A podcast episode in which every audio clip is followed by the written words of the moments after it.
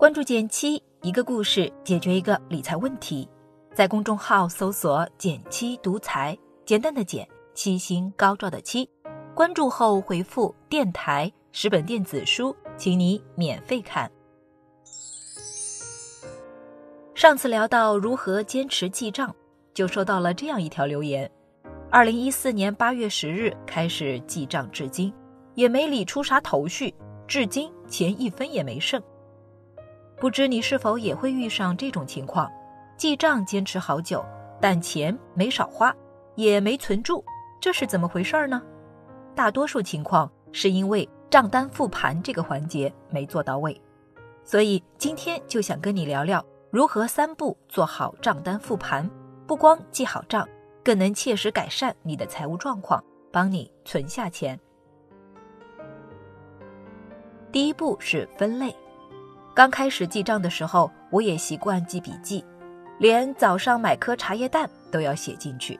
但时间久了，发现收效甚微。账本虽然密密麻麻，但非常琐碎，一眼看去只觉得每笔开支都必不可少，看不出能从哪里下手省钱。怎么解决这个问题呢？我自己的改进是按用途给支出分类，比如按衣食住行记录每项的总额和明细。光靠这一步，整个账单就会清晰起来，也为之后的复盘打了基础。当然，也可以根据自己的消费特点再做增添与细分。比如我自己常买书和零食，那我就会额外增添一项书籍，并在食里面专门分出一类零食。连续记三到六个月，平均在各项上的开支就心里有数了。第二步，找出你的吸金黑洞。有了分类账单的基础。接下来就该从中揪出支出最多的几类了，这背后往往潜藏着你的吸金黑洞。衣橱里买来却一直没穿的衣服，Steam 上花了钱却没时间玩的游戏，因为玩起几分钟而花钱打的车，都可能是你的吸金黑洞。我有个朋友是个口红狂魔，每次看到新色号都忍不住剁手。他每个月在口红上花的钱，少则两三百，多则五六百。如果遇到双十一这种全网促销，就更不用说了。而买来的口红真正用了的不到三分之一，算下来一年有好几千就这样打水漂了。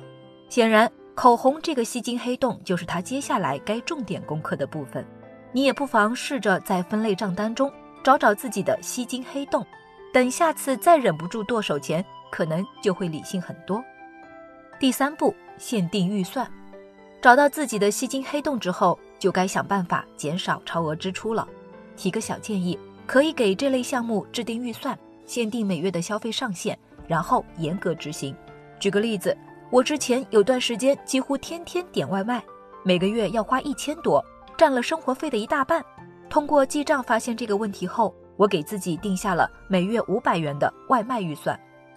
看似简单的一个设定，却真实减少了我订外卖的频率。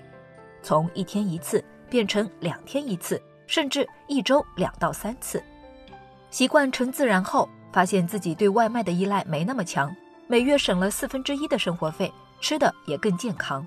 另外，现在很多记账 APP 都有设置每日和每月预算的功能，能更好的监督我们执行预算计划。感兴趣的话，也可以探索一下。说到底，记账只是一种手段，它的根本目的是帮助我们理清资金状况，从而存下更多钱。